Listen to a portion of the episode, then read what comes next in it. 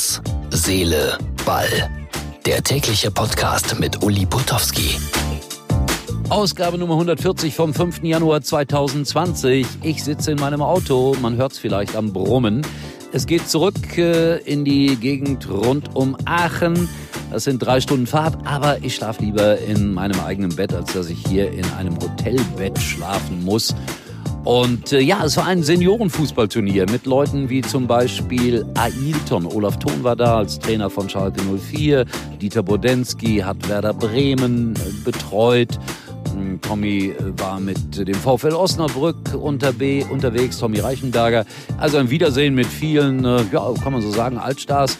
Und interessant, wie sie sich so benommen haben, wie unterschiedlich das ist und mit wie viel Ehrgeiz die hier in das Ganze reingegangen sind. Also Aiton ist da so ein typisches Beispiel. Der brennt immer noch vor Ehrgeiz, wiegt mittlerweile 110 Kilogramm, schätze ich mal, und wurde am Ende trotzdem zum Publikumsliebling gewählt.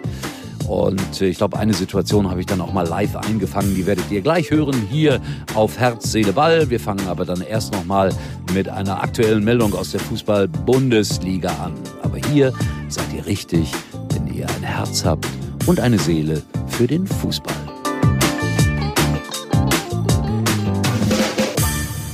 So ist das, wenn man den FC Schalke 04 verlässt. Nübel also seit äh, heute steht es fest, äh, bei den Bayern, da hatte man versucht, äh, so etwas wie eine Rotation zu besprechen zwischen Neuer und Nübel, aber da hat der Manuel gesagt, nee, das mache ich nicht. Dafür ist er auch viel zu ehrgeizig. Ich verstehe.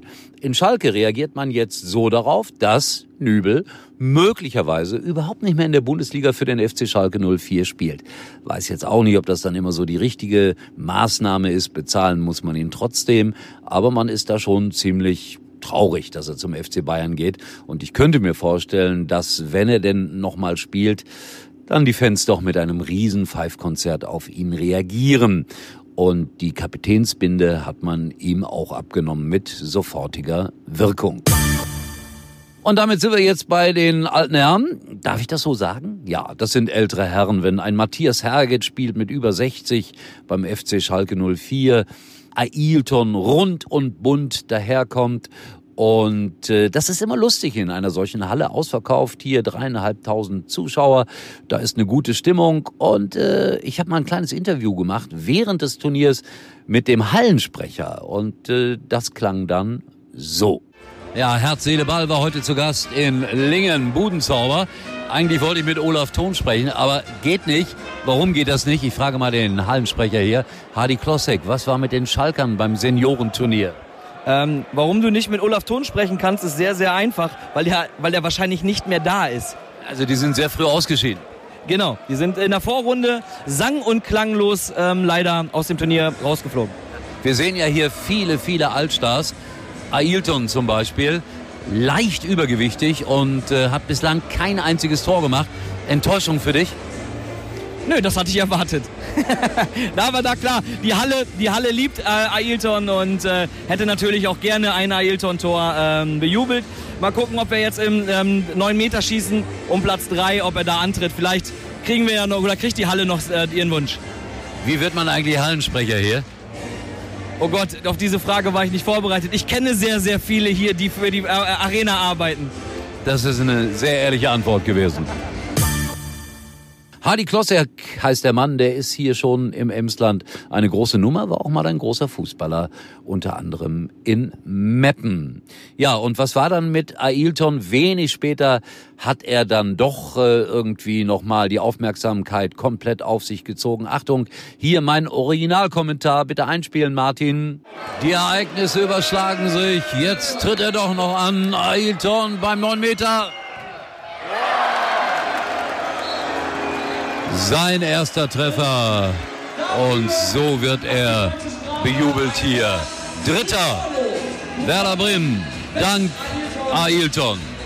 Und jetzt können wir alle unser Auto verpfänden.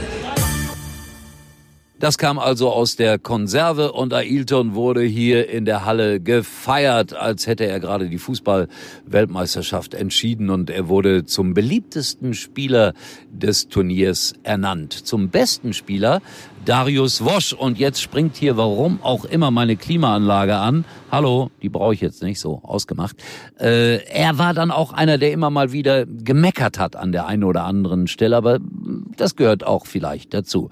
Und der Torwart von Schalke 04, Wettklo, einmal raus mit gestrecktem Bein und er flog vom Platz. Der hörte gar nicht mehr auf, sich aufzuregen.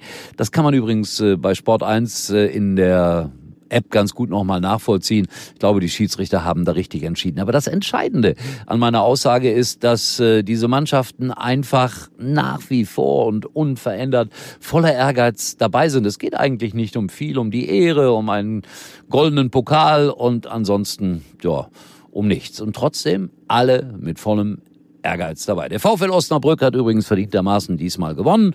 Und das war meine Berichterstattung aus Lingen ich möchte jetzt auch weiterfahren, um ehrlich zu sein. Die Nacht ist kurz. Mit was fahre ich denn heute? Ich glaube, mit Howard Carpendale. Geht mal auf meine Facebook-Seite Herz, Seele, Ball, hinterlasst eine Nachricht und wir hören uns wieder. Dann auch morgen. Es geht immer weiter und weiter und weiter.